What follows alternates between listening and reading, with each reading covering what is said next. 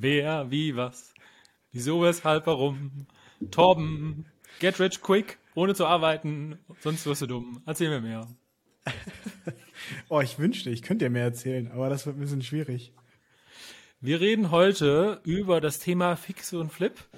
Ähm, schnelles Geld, das will, glaube ich, jeder gerne. Ähm, ob das immer so einfach ist, davon hören wir jetzt mehr. Und insbesondere interessant, ähm, ob es nicht da Sinn macht, jetzt antizyklisch zu halten, äh, zu handeln und, und uns das zum Erfolg bringt mit Fix und Flip.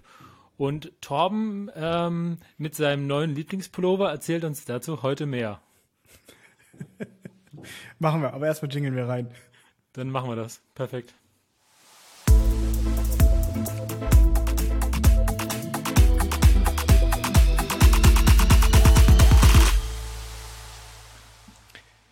Können wir Immer bei einem Anfang der Podcast-Folge habe ich so ein Kloß im Hals. Jetzt dachte ich, ich trinke gerade. Ich hätte fast getrunken, hätte ich mir die Zunge verbrannt und ich hätte gar nichts mehr sagen können. Ja. Ich wollte gerade fragen, ob meinst du, die Leute gucken, wenn sie das, ich meine, man kann diesen Podcast ja auch auf äh, Spotify mit Video sich anschauen. Da äh, ja mich würde mal, mich würde mal interessieren, äh, ob das Menschen machen. Also schreibt uns mal bei Instagram, ob ihr uns das auf ob er auch die Videos anguckt, weil ich finde das immer witzig, wenn wir hier so rumdancen, während der Jingle einspielt. Naja. Also die Frage ist ja auch, ob sie es sehen wollen. Ja. Aber wenn nicht, ich finde das immer witzig. Ja, also wer will nicht ein Video von Ed Sheeran und mir haben? Also ich komme. Donnerstag geht's zum Friseur, ich verspreche es. Dann kommt okay. ein bisschen, bisschen Dann, Matte runter. Ähm, nächste Woche ähm, oder übernächste Woche sind wir gespannt, äh, wie der Torben ohne Haarpracht ausschaut. Ja. Meinst du, kannst die Haare verkaufen und daraus das schnelle Geld machen? Ne, Kommt drauf an, mit Wisch und Weg vielleicht, aber darauf gehen wir später ein. ah, nee, schön. Okay, also Fix und Flip. Äh, Torben, jetzt bin ich da nicht so der Experte. Du bist jetzt, glaube ich, schon drei Jahre oder so in dem Game. Ich habe den Fall ja mal gehabt, dass ich durch Zufall geflippt habe. Vollkommen unwissentlich und es hat trotzdem funktioniert. Mhm. Ähm, ja, sagen wir mal, was ist das äh, vielleicht? Beschreib das mal ganz kurz. Was, was versteht man darunter? Ähm, und ähm, also ich glaube, also ich, vielleicht liegt es auch daran, dass ich nicht so im Game drin war, aber ich glaube, das ist ja auch erst was Neueres, was irgendwie nach Deutschland gekommen ist, zumindest unter dem Namen. Ich glaube, in Amerika ist das schon wesentlich länger äh, bekannt. Also vielleicht kannst du da was zu sagen.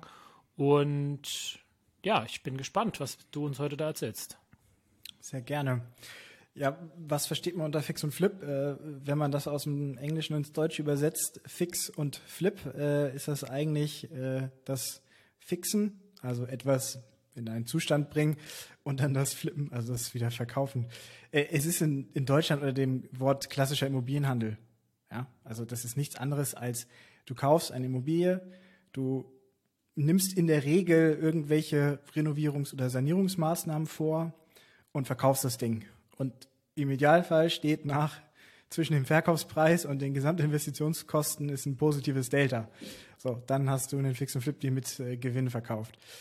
Ähm, man kann auch nur flippen. Ähm, das gibt's auch, dass man einfach, wenn man zum Beispiel sehr günstig an etwas rankommt, durch Kontakte, Netzwerk oder wie auch immer, oder äh, man einfach sehr gut in der Vermarktung ist, ein Objekt äh, durchhandelt, ohne tatsächlich dort Maßnahmen vorzunehmen. Das gibt's auch.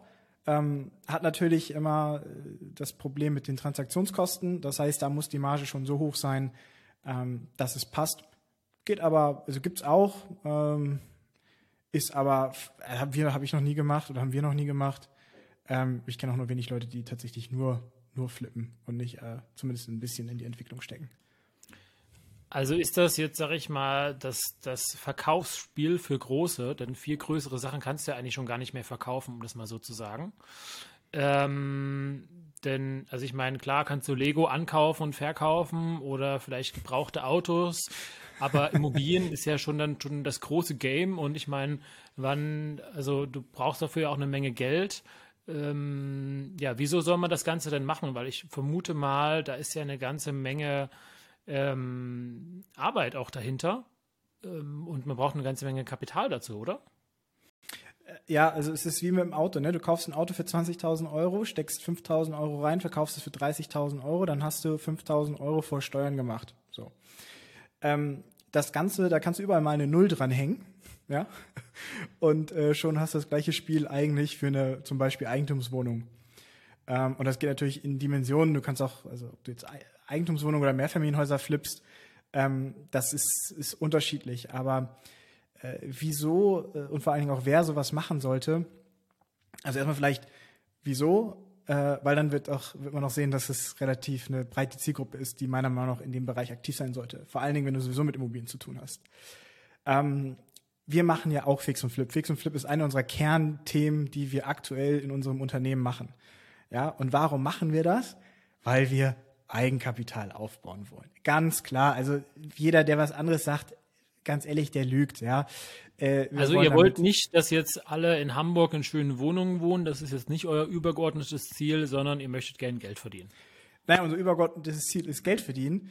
Äh, natürlich äh, kriegst du, und das ist eben das Thema, am meisten Geld, wenn die Leute sich auch wohlfühlen in den Objekten. Das heißt, wenn du nicht mhm. da irgendwie rumschluderst, sondern es anständig machst, dann sind die Leute auch bereit, Geld dafür bezahl zu bezahlen. Ne? Also das eine geht so mit dem anderen einher. Ja? Aber ganz ehrlich, der primäre Fokus ist natürlich, das Geld zu verdienen. Ähm, so, äh, der zweite Punkt aber, und das ist eigentlich, finde ich, fast spannender, ist ähm, das Aufbau des Netzwerkes.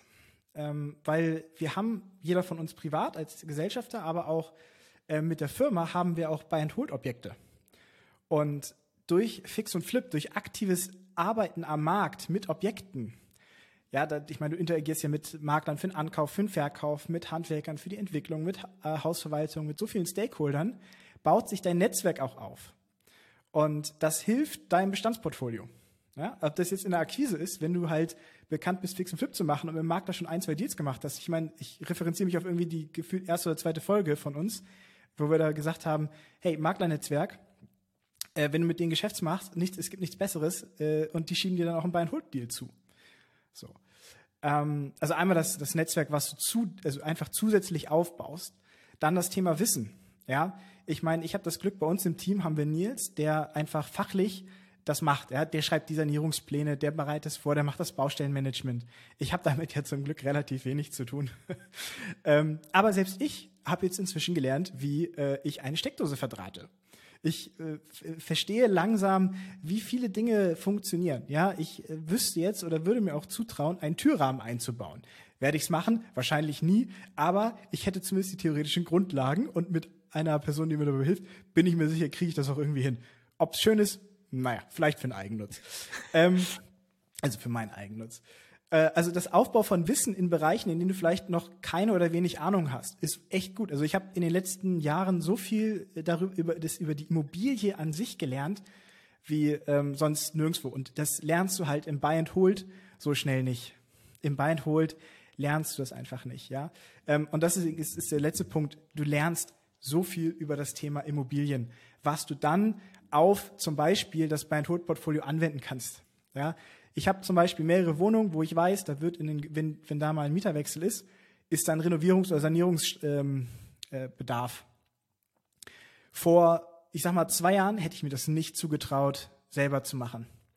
Jetzt, wo ich den Prozess für schon x viele Wohnungen durchgespielt habe, traue ich mir halt auch zu, ohne Probleme. Ich habe ich hab die Handwerker, ich habe einen GU, ja, der kommt dahin, der drin, nimmt zwei Jungs mit, in vier Wochen, sechs Wochen haben die das Ding durch.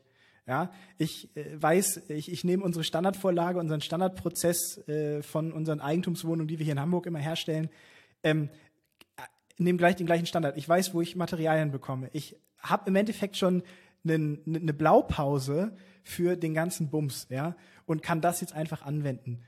Ähm, und ich bin ganz ehrlich, das hätte ich niemals aufgebaut, wenn ich nur Buy and Hold mit ab und zu kommt mal eine Wohnung frei dann hätte man mich ausgezogen bei der ersten Sanierung, bin ich ganz ehrlich. Und so bin ich sehr froh, das in diesem Kontext äh, gelernt zu haben, äh, um das dann auch auf, auf die äh, äh privaten Bestand oder aber auch den Firmenbestand anzuwenden. Weil wir haben ja auch Buy-and-Hold-Objekte, da nutzen wir natürlich genau die gleichen Standards. Und ich weiß ganz genau, welche Scheißsteckdose wir in jede Wohnung ballern. Das ist überall die gleiche.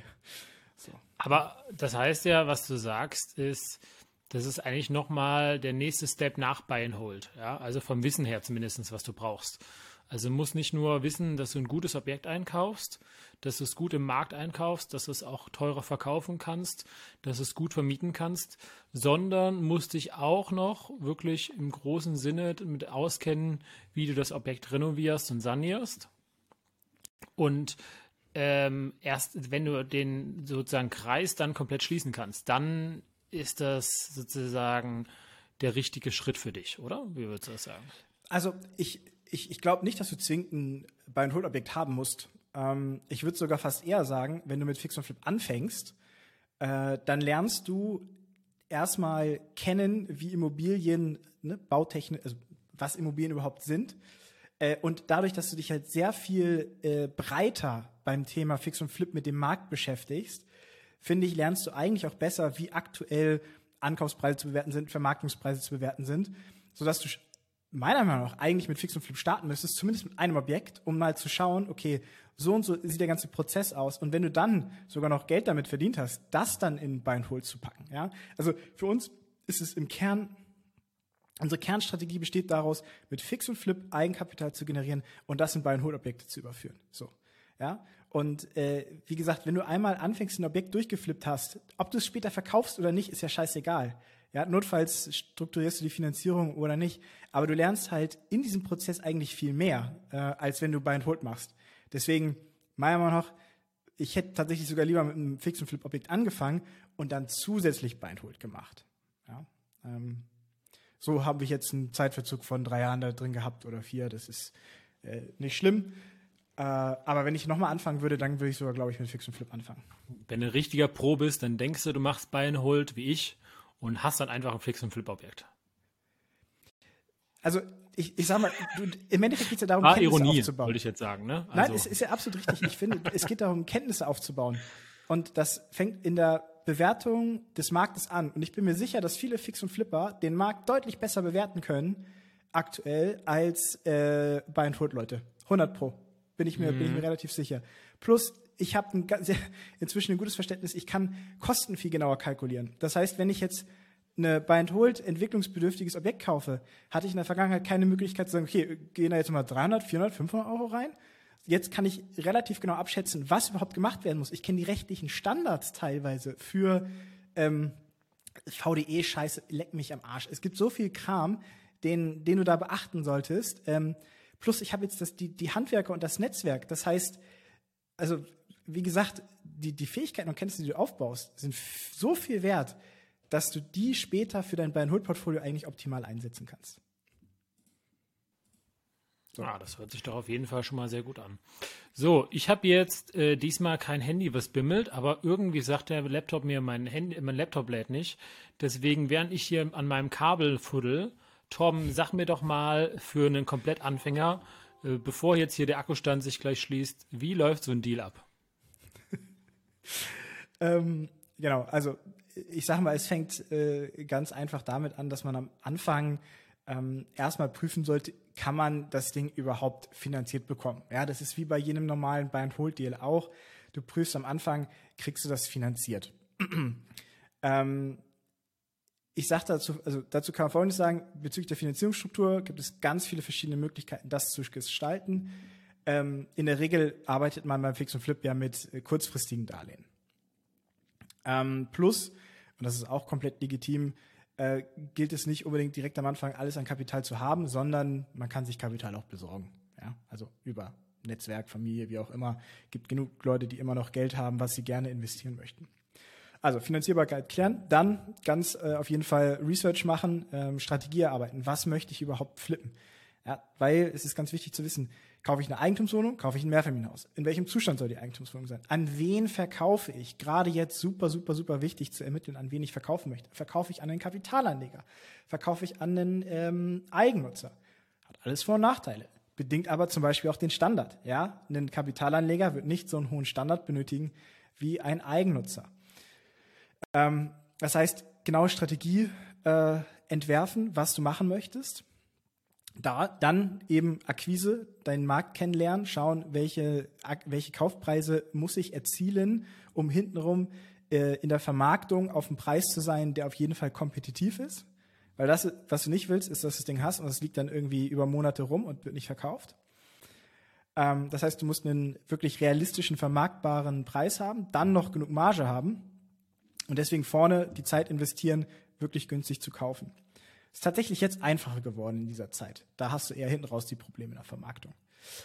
Ähm, wenn du dann einen Deal akquiriert hast, dann klar, dann ist entwickeln. Das ist alleine für sich schon nochmal ein Riesenthema. Ähm, auch da bin ich sehr froh, dass äh, äh, wir uns das hier in unserer Struktur ein bisschen aufteilen können. Ähm, wenn du mehrere Objekte hast, wird es zwingend notwendig. Alleine ist es schwierig, es sei denn, du hast einen sehr guten Generalunternehmer, der mehrere äh, Objekte gleichzeitig steuern kann. Ähm, deswegen meine Empfehlung auf jeden Fall erstmal mit einem Objekt anzufangen. Ähm, entwickeln, ich schätze mal, Zeit dauert so ungefähr zwei bis drei Monate. Äh, auch da, jetzt kommt äh, durch den äh, sinkenden Neubau, haben auf einmal Handwerker doch mehr Zeit. Herrlich. Also wunderbar, ja, jetzt kommen sie langsam. Mm. Und wenn du das Ding dann fertig hast, dann kannst du es vermarkten. Äh, und irgendwann hast du es hoffentlich verkauft und dann kommt äh, der Kaufpreis oder der Verkaufspreis, der überwiesen wird. Und ich, wir kalkulieren immer so für einen, für, einen, für einen Deal zwischen Ankauf und Zahlungseingang äh, des, nach Verkauf ähm, ungefähr sechs bis neun Monate, je nachdem, wie schnell du in das Objekt reinkommst. Äh, und natürlich maßgeblich auch jetzt gerade ist die Vermarktungsdauer hinten raus. Okay, also das heißt, eigentlich wie beim normalen Deal auch, erstmal finanziell Daten abklären, dann Markt kennenlernen, beziehungsweise den richtigen Deal finden, ähm, sich in der Akquise darüber klar zu machen, äh, welche Kosten zustande kommen, ähm, eine neue Kalkulation zu machen, ähm, besten aktuell auch nochmal einen Puffer einzuplanen, den Verkauf ja. einzuplanen und dann, äh, sage ich mal, das Ganze wirklich anzugehen, äh, sorry, Eier zu haben und durchzuziehen. Ne? Ja, also muss man ja ganz klar sagen, theoretisch ist es ja irgendwo ein Glücksspiel, äh, teilweise. Denn was wir ja gemerkt haben, äh, für die, die jetzt letztes Jahr, vorletztes Jahr im September eingekauft haben und die Idee hatten, dann irgendwie im März zu verkaufen, ähm, da hat ja der Markt mal ganz ordentlich ja, 20 bis 30 Prozent irgendwo verloren. Und wenn da einer mit 15 Prozent Marge geplant hat, hatte den ersten Deal, sagen wir mal so, ähm, dann ging dem schon die Drüse wahrscheinlich zwischendurch. Ne? Ja, ähm, zu dem Thema kommen wir ja nachher nochmal, ob, ob das, inwieweit das Thema Fix und Flip zyklisch ist oder abhängig ist von, von Immobilienzyklen. Ähm, ist aber auf jeden Fall relevant. Okay, gut. Jetzt haben wir darüber gesprochen, im Prinzip auch, wie man den Anfang macht, ne? Ähm, oder würdest du da noch was hinzufügen, jetzt für die, für die wirklich, die jetzt sagen, boah, okay, ich habe jetzt das erste Mal in meinem Leben was von Fix und Flip gehört, sonst ja. noch nie bei in einem Podcast, der so gut war. ähm, und ich habe da jetzt echt Bock drauf. Was würdest du den Leuten denn raten? Ja, also ähm, auf jeden Fall, wenn du alleine startest, am Anfang analysier einmal deine Ressourcen. Also das, was du alles hast, äh, und das alles und schau, also zum Beispiel hast du einen Bekannten, der, keine Ahnung, ne, bei der äh, Elektromeister ist oder sowas. Ja, dann kennt der in der Regel irgendjemanden, der bei dir die Elektro machen kann. Ja, äh, also Netzwerk analysieren. Genau das gleiche geht übrigens auch fürs Kapital. Ähm, Fix und Flip ist sehr kapitalintensiv. Du wirst zwar den größten Teil von der Bank dir leihen können für so einen Deal, aber du wirst trotzdem nicht drum herum kommen, einen gewissen fünfstelligen Betrag für ein Objekt äh, selber mitzubringen. Und äh, das heißt, schau, wer in deinem Netzwerk Lust hat, sich bei solchen Deals finanziell zu beteiligen. Es ist ganz normal, dass man über Mezzanin äh, Darlehen ähm, Kapital, weitere Kapitalgeber mit in so ein Geschäft reinholt. Äh, wichtig ist natürlich, dass du auf jeden Fall selber Skin in the Game hast, ja, also eigenes Geld muss drin sein, ansonsten äh, ja, hast du einfach nicht die, die Ambition. Ähm, und deswegen am Anfang erstmal analysieren, wo ist deine Ist-Situation eigentlich äh, und was kannst du alles mitbringen. Weil dafür brauchst du dann ja Lösungen. Ja? Also wenn du zum Beispiel selber sagst, du willst den Boden verlegen, dann ist das ja super. Äh, dann, dann brauchst du das schon mal nicht. Oder auch sagst, du willst streichen, ist kein Problem. Also abkleben und streichen, daran wird ein Fix- und Flip-Deal in der Vermarktung nicht scheitern ist aber ein Zeitaufwand, den du vor Ort hast. Also kannst du die Zeit mitbringen. Ähm, bist du in der Lage, kurzfristig auch mal einzuspringen und zu schauen. Ähm, Best Case, du hast einen Generalunternehmer, der sich darum um das meiste kümmert, aber du wirst nicht drum herum kommen, ab und zu mal selber bei der Baustelle zu sein und das, das, das alles anzuschauen. Ähm, genauso Vermarktung. Gibst du es an Makler? Machst du es selber? Also da sind super viele ähm, Bereiche, die in diesem äh, in diesen Phasen, wir haben das für uns so für Phasen unterteilt, die da relevant sind, sich das anzuschauen. Und darauf basierend solltest du dann deine Strategie erarbeiten. Also wirklich einmal das Ganze strategisch betrachten und dann loslegen. So.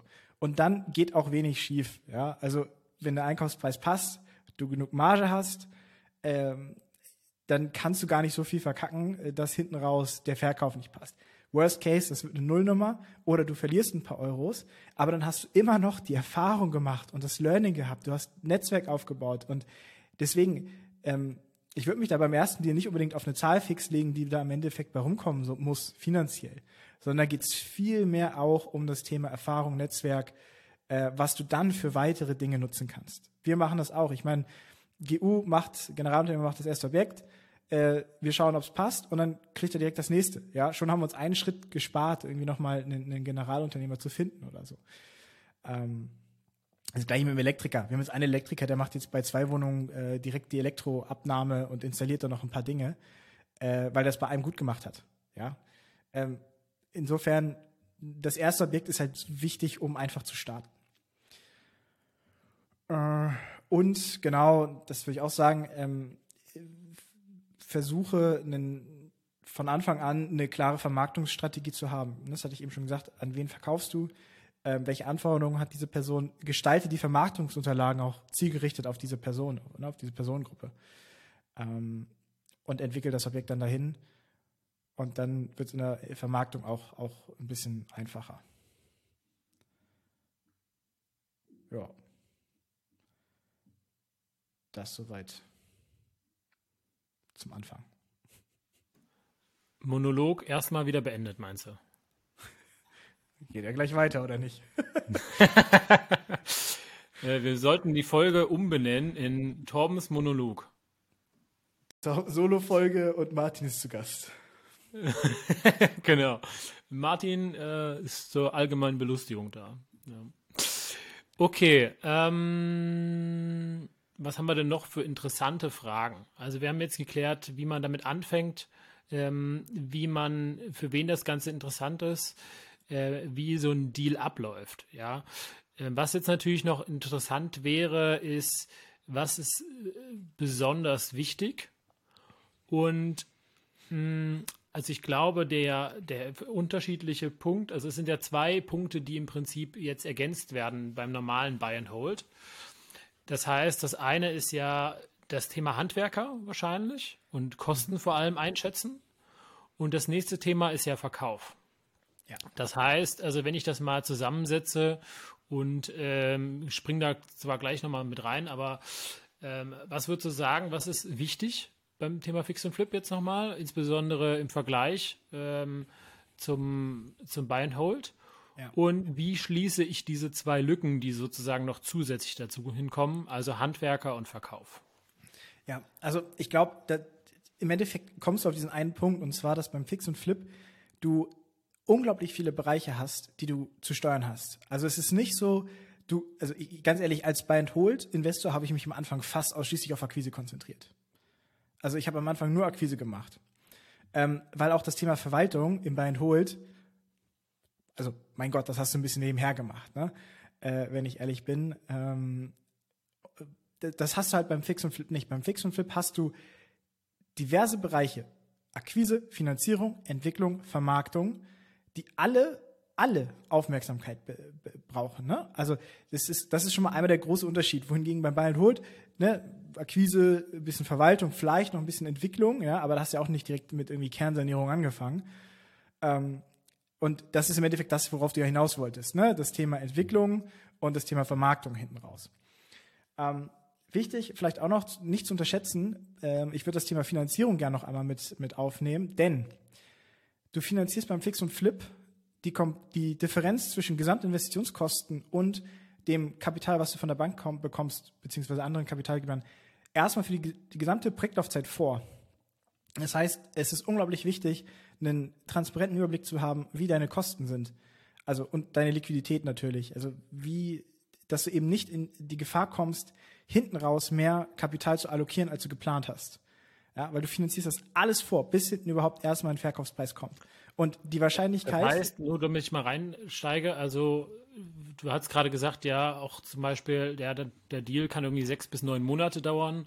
Du im Prinzip sagst du, okay, plane mal mit zwölf Minimum, ja, einfach nur um safe zu sein. Und wenn du, sag ich mal, planst, du hast irgendwie 20.000 Euro, lass das nochmal überprüfen von jemandem, von jemand externen, dass du wirklich die 20.000 Euro hast und äh, schau, dass du lieber 25.000 hast, wenn du sie brauchst, so in etwa. Das sagst du jetzt im Prinzip, ja.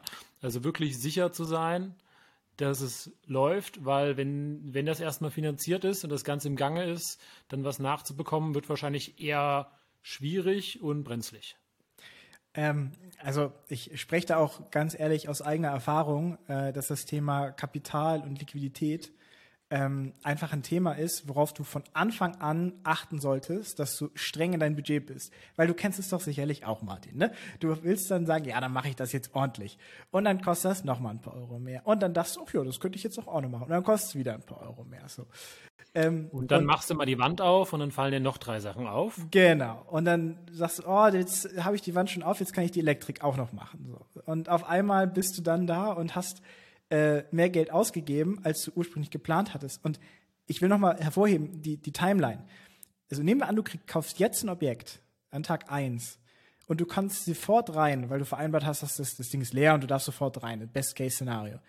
Dann hast du innerhalb von vier Monaten. Wenn das überhaupt klappt, ne? Das müssen genau. wir jetzt erstmal. Wenn also es klappt. Das wäre jetzt schon der Bestfall. Genau. Aber was ich sagen will, dann hast du innerhalb der ersten vier Monate mehr oder weniger deine kompletten Gesamtinvestitionskosten. Ja, weil du kaufst das Ding, klar, hast die Kaufnebenkosten, die zahlst sofort, klar, hast dann deine Sanierungskosten. Das heißt, nach drei Monaten oder vier Monaten ist das Ding fertig saniert. Und dann hast du erstmal die ganze Kohle ausgegeben. Und dann geht's in die Vermarktung. Und dann dauert Vermarktung vielleicht zwei Monate. Ja, bis du den Käufer gefunden hast. Dann heißt es ja aber noch nicht, dass du sofort das Geld kriegst, sondern hast ja wieder den kompletten Verkaufsprozess, der dauert. Ja, ähm, also dann hast du zwischen, ich habe das Ding, ich, ich, bin fertig mit der Sanierung und habe alles Geld ausgegeben und ich kriege die Kohle wieder rein, locker vier Monate. So. Und in der Zwischenzeit finanzierst du alles schön vor. Ja, das ist das Hausgeld laufen, das sind vielleicht Zinsen, die noch laufen, das finanzierst du alles vor. Und deswegen sage ich von Anfang an, Finanzierung schön konservativ bleiben, ja, die Zeiträume realistisch planen. Also zwölf Monate halte ich schon für, für, für wirklich äh, Maximum, sollte in der Regel schneller gehen. Ähm, aber du sollst auf jeden Fall für zwölf Monate Kapital haben, ja, das falls es ein bisschen länger dauert, egal wie. Okay, Maximum der Zeitraum, den es dauern darf, aber Minimum der Zeitraum, den du überbrücken solltest, zumindest ja. bis du dich wirklich auskennst. Genau. Also wir haben jetzt auch genau den Fall bei einem Objekt, das kaufen wir jetzt nächste Woche an. Ähm, da geht's, äh, da hatten wir ursprünglich war der Verkäufer okay damit, dass wir direkt rein können in das Objekt. Was geil gewesen wäre, weil dann hätten wir das Ding bis Ende ab Ende März äh, ungefähr durchgehabt, ja, und hätten direkt in die Vermarktung gehen können. Äh, das wird aber nicht der Fall sein. Der hat nämlich gesagt, hm, ist ihm doch zu heiß und bla bla bla. Jetzt warten wir wieder zwei Monate. So. Ähm, es, es gibt immer wieder Möglichkeiten, äh, es gibt immer wieder Dinge, die sich, die sich verschieben. Äh, oder dann kommt dir doch mal eine Sonnenumlage reingedrückt. Haben wir jetzt auch bei einem Objekt freust dich. Ist gerade in der Vermarktung, weißt du, ne? Hat schon Besichtigung und auf einmal kommt die Info, zack, Sonder Sonderumlage. Vielen Dank auch. Ähm, war nicht geplant. ähm, ja, also das passiert und dafür, äh, wenn dann dich halt nochmal 5000 Euro extra treffen, dann darf dir das halt nicht den Deal kaputt machen. Das ist natürlich schade für die Gewinn- und Verlustrechnung, aber äh, es darf dich nicht irgendwie finanziell killen. Ja, ganz wichtig. So, kommen wir jetzt aber zu dem Thema, was ist eigentlich das, das Entwicklungsthema und dann das Vermarktungsthema. Ähm, bei der Vermarktung habe ich ja schon gesagt, äh, ist es wichtig, ähm, heutzutage, du hast halt das Problem, du planst jetzt mit einem Verkaufspreis in neun Monaten oder mindestens mal in sechs Monaten. Weil ich kalkuliere jetzt einen Verkaufspreis in meiner Kalkulation mhm. und dann hoffe ich, dass in sechs Monaten dieser Verkaufspreis auch noch mindestens erzielt werden kann. So. Und das ist ja das, jetzt greife ich ein bisschen vor, was eben in den letzten äh, neun Monaten passiert ist, dass auf einmal diese Kalkulation nicht mehr aufgegangen ist, weil der Verkaufspreis, den du kalkuliert hast, abgesoffen Nicht mehr realisierbar ist, ja. Unter Umständen. Ja, unter Umständen wahrscheinlich bei den meisten Fällen. Also ich nenne mir einen Projektentwickler, der in den letzten neun Monaten mit äh, den höheren Verkaufspreis erzielt hat, als er geplant hat. Das würde mich, würde mich. Äh Na, höheren nicht. Also ich kenne ein, zwei Leute, die auch aus dem Frankfurter Raum kommen und auch in NRW das zum Beispiel machen. Und ähm, die haben äh, mit einem Abschlag von 1.000, 2.000 Euro das Ganze gemacht. Ähm, aber also nicht mehr Erlös, aber nicht zumindest diesen 30 Prozent Absack. Aber ja. ähm, ich glaube, da ging auch deutlich mehr Zeit in die Vermarktung rein und nachher ist es eben nicht jemand geworden, der ähm, das Geld sich finanziert hat, sondern irgendjemand, der das Geld anlegen wollte. Ja. Und ähm, hat also in dem, in dem Sinne auch nochmal für die extra Zeitraum extra Geld gekostet, ja. Ja. Ähm, genau, also deswegen das Thema Vermarktung, dieses Thema, deswegen in der Vermarktung, in der Kalkulation Vermarktungspreis sehr konservativ rechnen. Also wir sind unglaublich krass konservativ gerade und schlagen von diesem konservativen Preis noch mal eine höhere Marge, also wir, wir rechnen mit einer höheren Marge intern, als wir ähm, vorher gerechnet haben. Und so ermittelt sich ja der, der, der, der äh, Kaufpreis, den wir anbieten wollen und können. Ähm, und so kommen wir quasi vom Verkaufspreis zum Kaufpreis, der im Endeffekt dann auch unser, unser Limit ist unten für den Ankauf. Ähm, das Thema ist unglaublich schwierig. Also da gibt es auch keinen wirklich handfesten Prozess. Das, das gibt es einfach nicht. Das ist halt der Markt. Ne? Der Markt, der ist dynamisch, der ändert sich. Ähm, was du halt machen kannst, ist auf jeden Fall, ähm, versuch alle Ressourcen, die du zur Verfügung hast, ähm, zu nutzen. Ja, ähm, am tatsächlich sinnvollsten ist es, mit Maklern aktuell zu, äh, zu sprechen, weil die sind halt am meisten gebeutelt von der Situation aktuell und können dir auch am meisten Erfahrung von tatsächlich umgesetzten Deals sagen. Das, was du bei Immobilien Scout siehst, sind ja nur die Angebotspreise. Da ist ja nichts ein fixer Transaktionspreis. Das heißt, wenn du jetzt mit einem durchschnittlichen Angebotspreis auf Immobilien Scout rechnest, dann bist du locker 10, 20 Prozent wahrscheinlich drüber, weil die Realität ist irgendwo da drunter. Ähm, aber das kriegst du eben nur raus, wenn du dich am Markt und, äh, unterwe unterwegs bist, das heißt mit Markt ansprichst. Selber im besten Fall, ja, ich komme jetzt nicht auf das Thema, ja, äh, selber vielleicht schon mal eine Fix und Flip, die gemacht hast, ähm, um, um zu schauen, wie sind die Käufer aktuell drauf, wer ist das, was suchen die. Ähm, ja, das ist, wenn man da einen heiligen Gral hat, dann sag mir bitte Bescheid, weil äh, ich, ich zahle da gutes Geld für, um das zu finden, falls jemand noch eine, eine, eine Foolproof-Methode hat, einen sicheren Verkaufspreis zu ermitteln.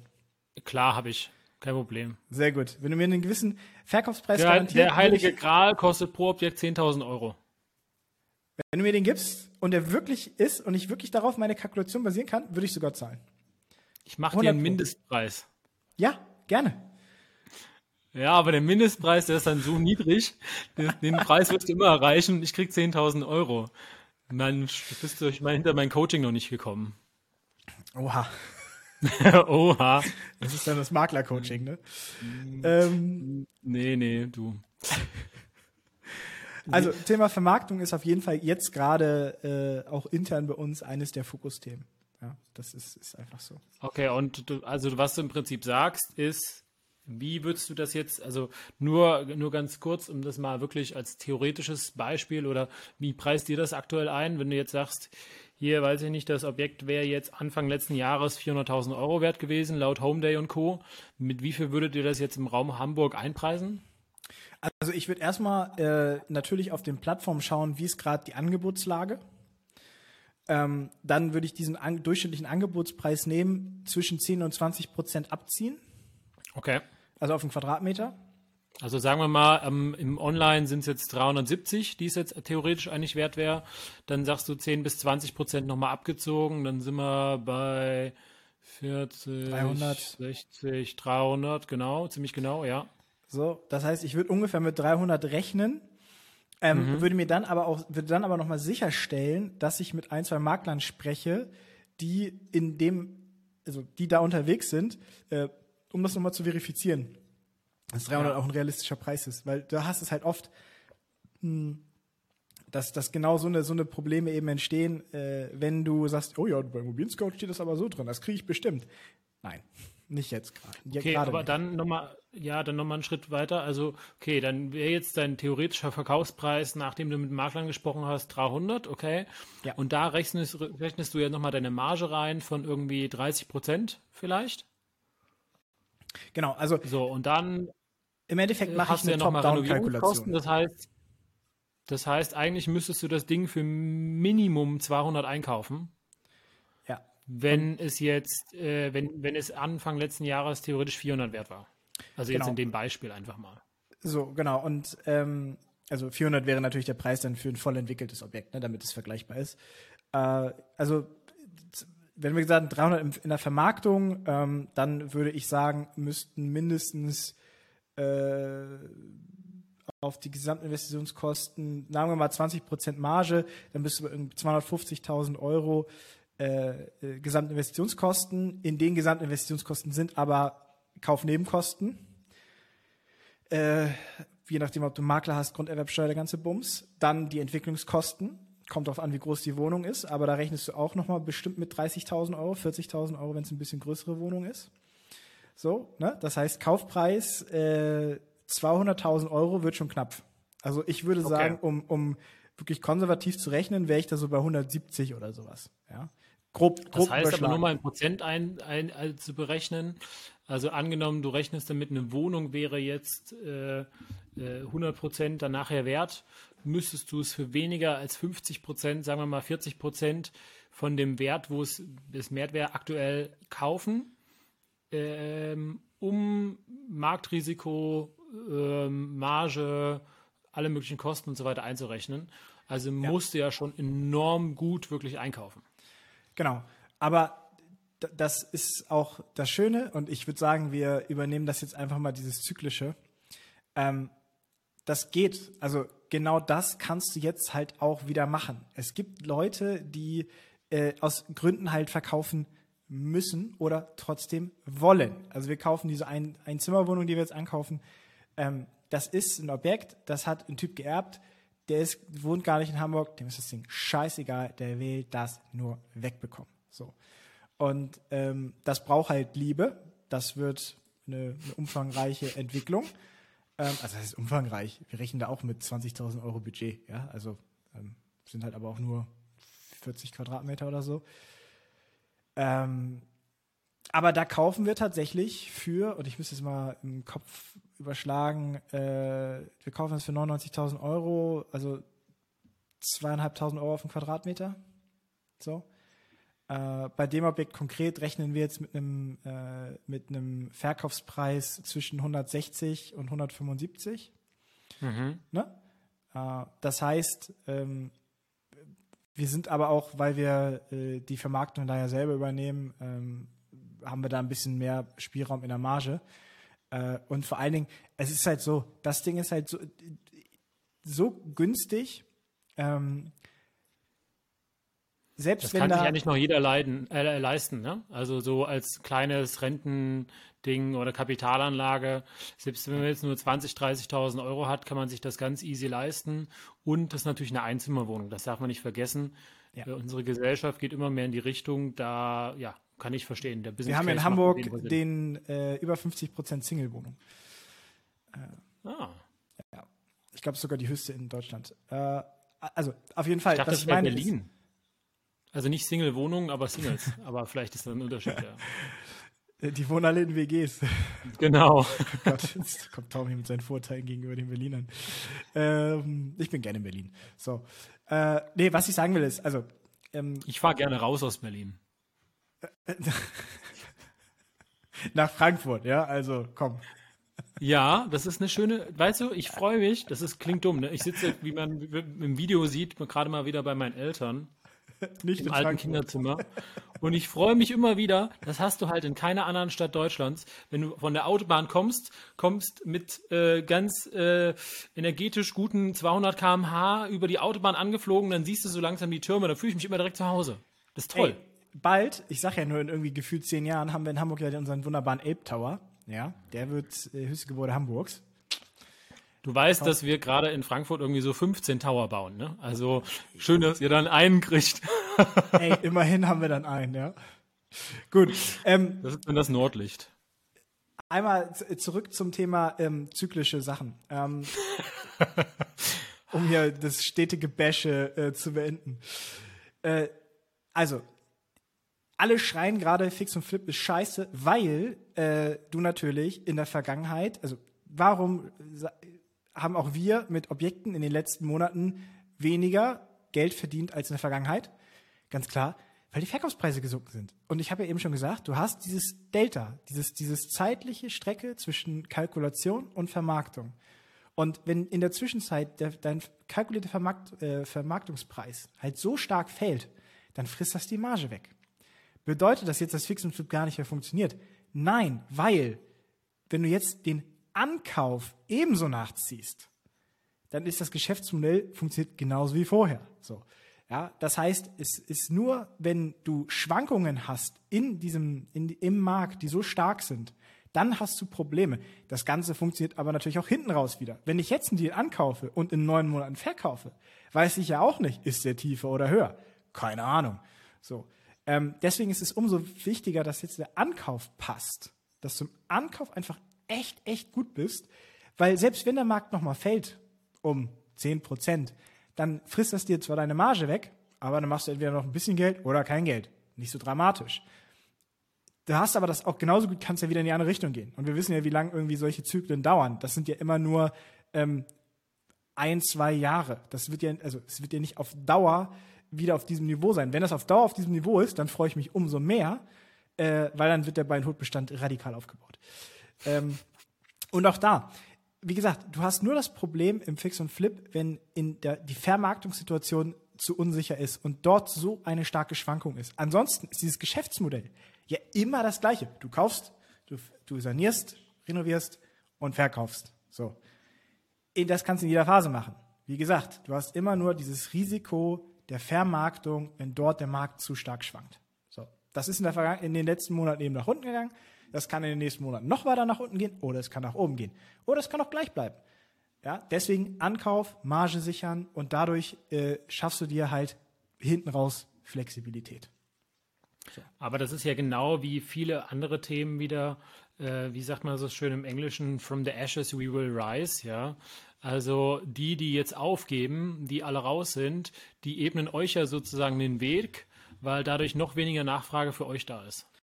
Äh, und also deswegen, äh, rein von der Akquise her war es noch nie so leicht, Objekte zu finden. Wenn ich mir vorstelle, vor, ich würde sagen, genau vor einem Jahr, wenn du da einen Suchauftrag bei Immobilien Scout drin hattest, dann hast du in einem Monat vielleicht einen Fix- und Flip-Deal bekommen. Und da standest du dann mit 30 Leuten in einer Schlange. Jetzt ist es mhm. so, dass ich fast am Tag ein bis zwei mögliche Objekte bekomme. Das heißt nicht immer, dass wir die prüfen. Ähm, aber die sind, haben zumindest den, überhaupt den Ausgangsstandard, dass man dort renoviert oder saniert, ja. Weil viele Wohnungen hast du ja auch, wo du gar nicht viel tun kannst. Ähm, äh, und deswegen ist es für den Start jetzt eigentlich optimal, weil du, wie gesagt, das Risiko, was du hinten raus hast, wenn du das vorne sicherst und günstig einkaufst, dann kannst du auch viel ruhiger schlafen, ja. Ähm, und ja, wenn du dann noch die Annahme hast, dass der Markt äh, tatsächlich auch, weil auch da die grundlegenden Parameter, für Immobilien in Deutschland sind ja weiterhin positiv gestimmt. Wir haben A, Zuzug. Wir haben B, äh, weniger Neubau. Das heißt, der Druck auf Bestandswohnungen wird größer. Der Druck auf Bestandswohnungen, die saniert sind, weil weniger neu gebaut wird, ist auch höher. Dann haben wir noch das Thema der steigenden Mieten. Das heißt, auf einmal wird es für Kapitalanleger wieder interessanter. Ja, Mieten steigen, äh, dadurch kommt mehr Geld rum, dadurch kann man sich auch höhere Zinsen leisten. Das bedeutet, auch da haben wir wieder äh, einen positiven Effekt. Das heißt, ich bin, hört man vielleicht raus, sehr bullish, was das ganze Thema angeht. Also ich glaube, dass jetzt gerade ein sehr guter Zeitpunkt ist, um mit Fix und Flip zu starten. Ähm, deswegen machen wir es, deswegen äh, investieren wir da auch. Und äh, nicht nur das, auch Buy and Hold ist gerade ein super Thema, weil du auch da künstlich an Dinge rankommst. Ja? Ähm, das zum Thema äh, zyklische Sachen. Und noch eine Sache, die da jetzt positiv ähm, reinläuft. Wir haben das Thema Handwerker ja noch auf der Liste. Ich wollte gerade sagen, wir sind die ganze Zeit so in der Theorie. Jetzt sag doch mal in der Praxis, wie komme ich denn jetzt an den Handwerker, der mir das Bad eben macht, für 8 ja. oder 6.000 und nicht für 25? So, und auch da, jetzt stell dir mal vor, du bist Handwerker und hast in den letzten Jahren viel Neubau gemacht. Auf einmal streicht irgendwie Vonovia die Hälfte ihres Neubaus und damit fallen riesige Großprojekte weg. Du kannst deine Leute aber auch nicht auf die Straße setzen, weil die finden irgendwo anders einen Job und die kriegst du nie wieder. Gute Mitarbeiter im Handwerk kriegst du nie wieder. So, das heißt, äh, du tust jetzt mehr oder weniger alles, um die ausgelastet zu haben. Und da merkt man tatsächlich jetzt konkret, dass du mehr Handwerker schneller bekommst. Das fängt an. Ich habe das jetzt, äh, dass ich ähm, einen Waschmaschinenanschluss extra legen lasse. Das ist gar nicht in einem Fix- und Flip-Objekt, sondern in einem Buy-and-Hold-Objekt. Und auf einmal dauert das nicht mehr Wochen, sondern wir reden von Tagen. Ja, auf einmal ist die Auftragslage bei den Handwerkern so dünn oder dünner geworden, dass du diese Lücken wieder füllen kannst. Und wenn du jetzt auch noch ein verlässlicher Partner bist für die, dann freuen sie sich. Ich meine, wir geben im Schnitt im Monat, ich müsste es jetzt mal grob überschlagen, aber wir werden wahrscheinlich dieses Jahr im Schnitt im Monat so um die wahrscheinlich 10.000, 15.000 Euro ausgeben an äh, Sanierungskosten im Schnitt pro Monat. Äh, das heißt, wenn du mal rechnest, könntest du damit wahrscheinlich ein bis zwei Mitarbeiter finanzieren. Und wenn du so eine Planungssicherheit hast als, als, als Generalunternehmer zum Beispiel, dann freust du dich doch. Ja? Und deswegen, jetzt ist gerade eine wunderbare Phase, um damit anzufangen, weil du auch wieder günstiger an die Leute ran, rankommst. Ähm, wie Aber wie komme ich denn jetzt an die ran? Genau, Oder da würde ich jetzt anfangen. Ich, ich komme so ein bisschen zurück auf meine Ressourcenliste. Ja? Am Anfang ist es halt wichtig, genau zu schauen, wo kennst du im Netzwerk schon jemanden, ähm, der das entweder selber macht oder aber schon Erfahrung hat mit Leuten, weil es ist nichts besser, als wenn du über Empfehlungen Leute bekommst.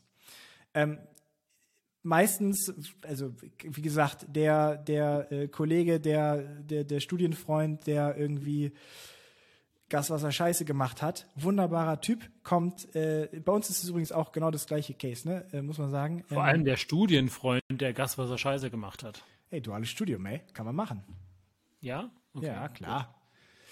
Ähm, ist jetzt irgendwie Heizungsbauer, perfekt, ja, kümmert sich um viel Sanitärsachen bei uns. Geile Sache, ja. Der kommt nicht irgendwie über eine Anzeige oder was auch immer, sondern der kommt aus dem Bereich.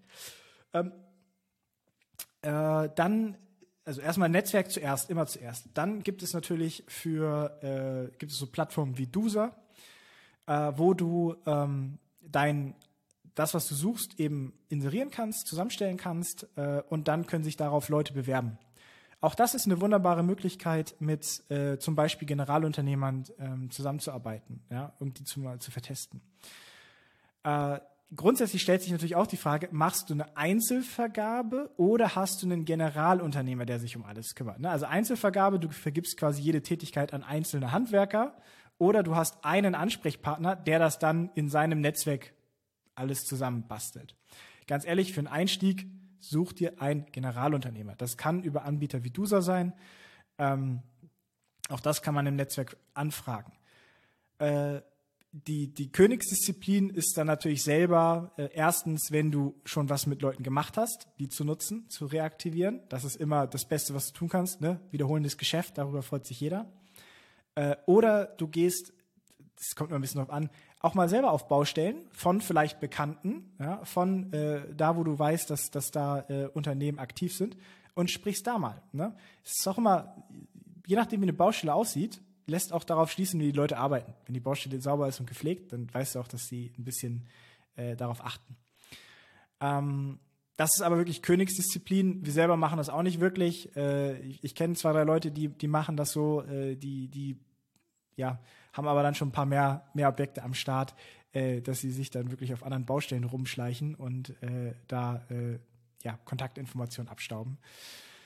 Ähm, aber auch äh, lokale Handwerker fragen, schauen, Google-Bewertungen, dass die alle passen. Also es ist jetzt tatsächlich jetzt gerade kein Eigentlich Hexenwerk. kein Hexenwerk, ja. Nee, vor einem Jahr hätte ich gesagt, war es schwieriger, weil die Vorlaufzeiten einfach scheiße waren. Da konntest du es nur über den Preis regeln.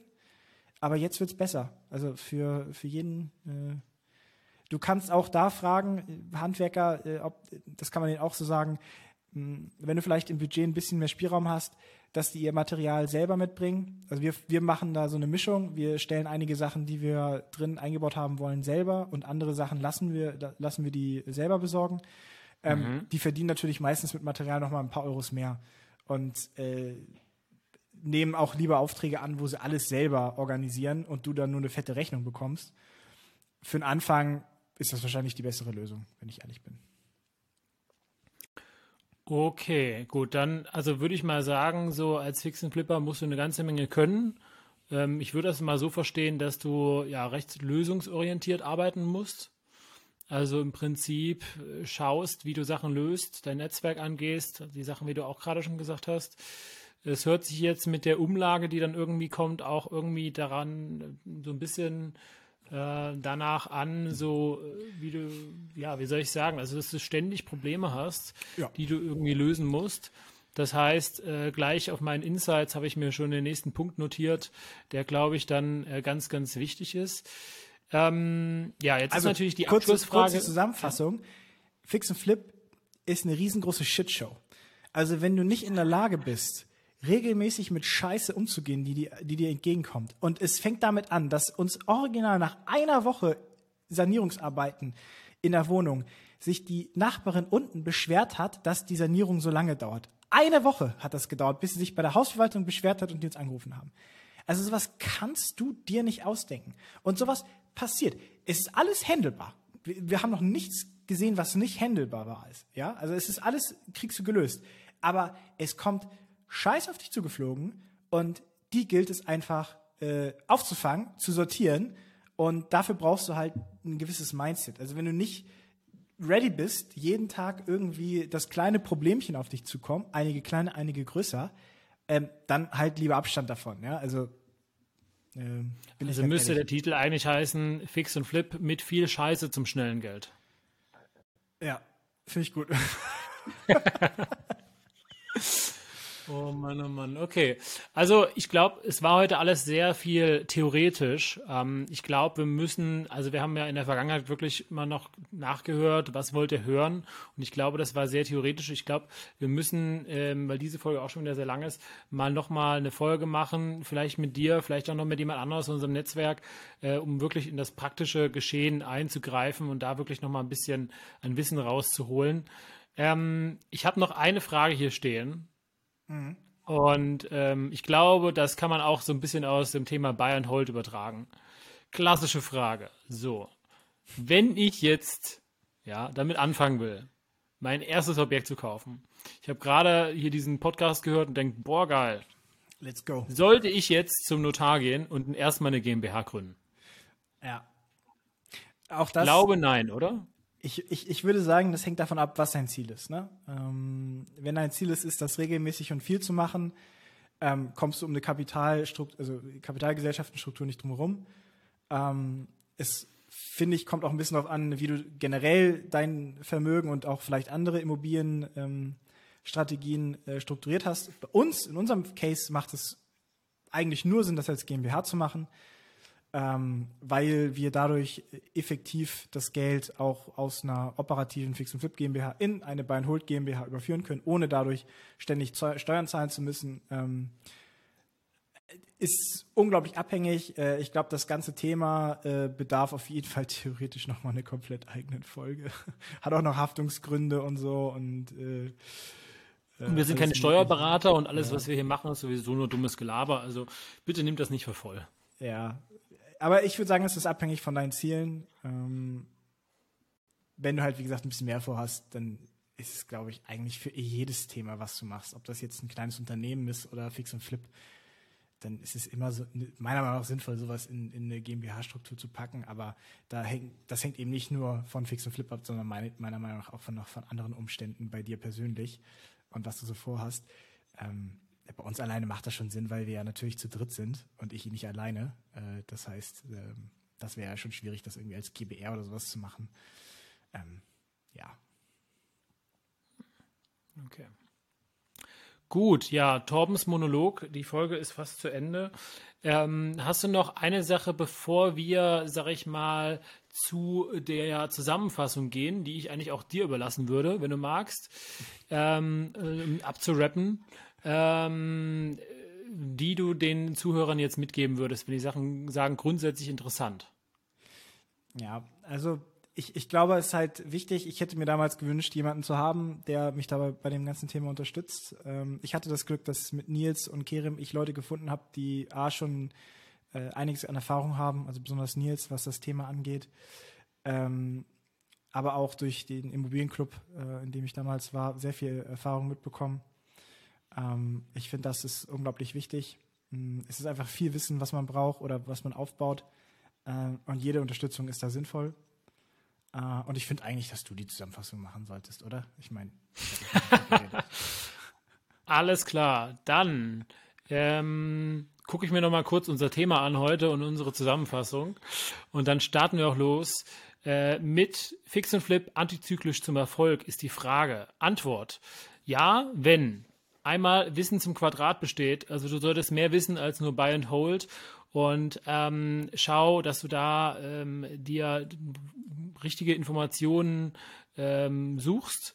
Nummer zwei, ähm, verstehe deinen eigenen Bedarf, wenn du das Ganze durchtun willst und deine Ist-Situation und gleiche die Lücken ab und schaue von Anfang an, wie du diese schließen kannst mit dem Generalunternehmer oder beim Einkauf, bei der Finanzierung etc. Nummer drei, Netzwerk ist der Anfang, externe Ressourcen, damit geht es weiter, um diese Lücken zu füllen. Und Nummer vier, ähm, schreibe deine Sachen gerade am Anfang nicht zu kleinteilig aus, sondern verzichte lieber auf ein bisschen weniger Marge und mache deine ersten Erfahrungen äh, sicher. Und Nummer fünf, let's go. Ja, machen, ne? Hilft nichts. Machen.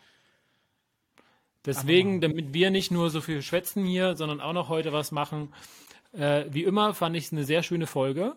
Ich bin schon sehr, muss ich sagen, gespannt, äh, wenn wir das Ganze mal in der Praxis durchsprechen. Ich glaube, das wird noch mal ein bisschen griffiger. Das kommt in den nächsten Wochen. Außerdem ähm, haben wir in den nächsten Wochen ähm, ja mit einigen Folgen schon geplant, äh, mit anderen Leuten, die uns unterstützen, ähm, die uns etwas erzählen über Ferienimmobilien, aber auch über viele andere Themen und freuen uns darauf. Ja, und nicht zuletzt, ähm, wie gesagt, Torben äh, ist immer noch unterwegs in Hamburg, ich immer noch in NRW und Frankfurt am Main, Rhein-Main-Gebiet. Meldet euch gerne, wenn ihr was habt. Meldet euch gern, wenn ihr den podcast cool findet und lasst uns ein Like und eine Bewertung da. Und damit der Torben jetzt äh, mit wem auch immer sprechen kann, der gerade bei ihm ins Zimmer kommt, würde ich sagen, gestanden aus der Nachtschicht.